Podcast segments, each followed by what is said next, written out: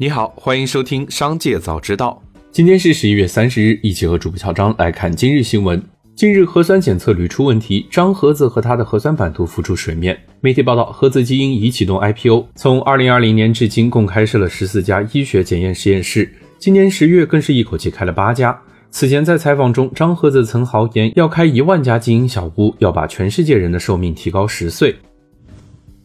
近日，由罗永浩联合创立的交个朋友公司正在布局海外电商培训业务，主要由交个朋友海外事业部和基于 TikTok 生态下的交个朋友电商学院承担。交个朋友的核心名师已陆续开始为该课程代言。此外，交个朋友高管透露，交个朋友确有布局海外电商培训业务，并将其定位为公司未来的重点项目之一。紧接着，再让我们一起来关注企业动态。七月二十九日，郑州富士康发布离职返聘归雁计划，适用于二零一八年一月一日至二零二二年十一月十日符合报名资格的 IDPBG 郑州厂区离职员工。入职后将发放返岗津贴五百元，入职奖金每天一百五十元，稳岗津贴三千元，在满之后三十天内可享有。闭环暖心补贴三千元，十二月份一二十六天出勤计算，不足二十六天按实际出勤天数折算。一月份累计出勤大于等于二十三天，发放新年大礼包六千元。法拉第未来宣布，公司董事会已解除了毕福康全球 CEO 的职务，任命 FF 中国 CEO 陈雪峰为全球 CEO。陈雪峰在加入 FF 之前，曾任职于长安福特、长安马自达、福特亚太设计中心和奇瑞捷豹路虎。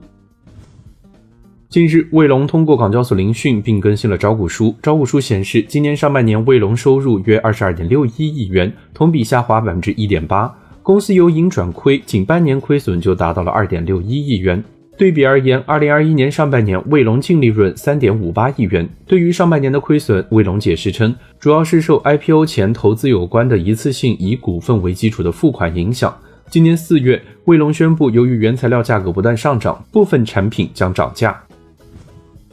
据中国民用航空局网站消息，十一月二十九日，C 九幺九飞机 T 五测试总结暨颁发 AEG 评审报告活动在中国商飞客服中心举行。T 五测试完成后，包括中国商飞客服中心飞行教员在内的十五名飞行员取得了 C 九幺九飞行级别资质，这也标志着 C 九幺九飞机即将交付运行。据百度 Q 三财报数据显示，在北上广三座一线城市，每辆无人出行车日订单量均在十五次以上。逼近传统网约车服务的日均订单量，无人出行的普及得益于近年来技术的突飞猛进。据百度在十一月二十九日线上举办的 Apollo Day 技术开放日披露，自动驾驶地图、自动驾驶大模型、AI 芯片等多项技术取得突破性进展。台州特斯拉事故正面视角监控视频曝光，车主在追尾前多次切换远光灯。据警方通报，事故造成两人死亡，一人受伤，肇事司机已被警方控制，事故正在进一步调查处理中。特斯拉客服回应称，车辆无质量问题，具体事故原因需要等到警方进一步调查。十一月二十九日，融创中国港交所公告，预期本年度本公司拥有人应占溢利及核心净利润较去年下降分别约百分之八十五及百分之五十。预期本年度本公司拥有人应占溢利较去年下降约百分之二百零七，核心净利润较去年下降约百分之一百八十四。本公司股份将继续暂停买卖，直至另行通知为止。紧接着，再让我们一起来关注产业消息。在二零二二年第十六至二十一期山东省政府专项债券报告中，记者找到了一百一十九份与方舱医院隔离点相关的专项债券实施方案。这一百一十九份方案是除青岛市之外的山东省辖十五个地级市的一百一十九个方舱医院隔离点项目的具体实施方案。这十五个地级市以及下辖地区共投资超过二百三十亿元，建设一百一十九个方舱医院隔离点，新增床位超过二十万个。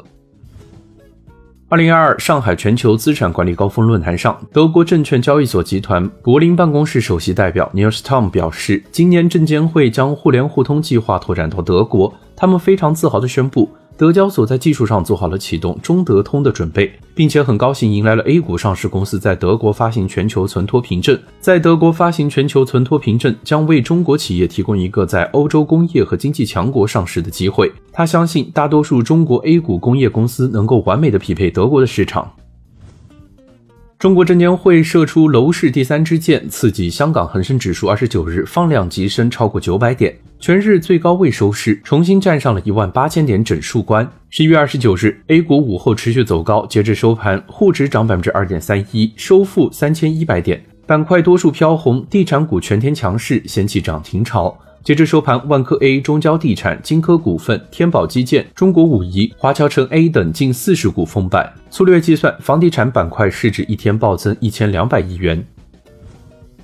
最后，再让把目光放向国际。迪士尼 CEO 鲍勃·伊格尔在重新执掌公司后，首次全体会议上迈出了重塑这家媒体巨头的第一步。他承诺将专注于改善公司的利润，并解决前任 CEO 鲍勃·查佩克犯下的几个公认的错误。公司将继续冻结招聘，以控制成本。他简洁地驳斥了任何有关迪士尼在并购领域掀起浪潮的说法，称与苹果的合并是纯粹的猜测，并表示他预计迪士尼在短期内不会进行任何大规模的收购。以上就是今天新闻的全部内容，感谢收听，让我们明天再会。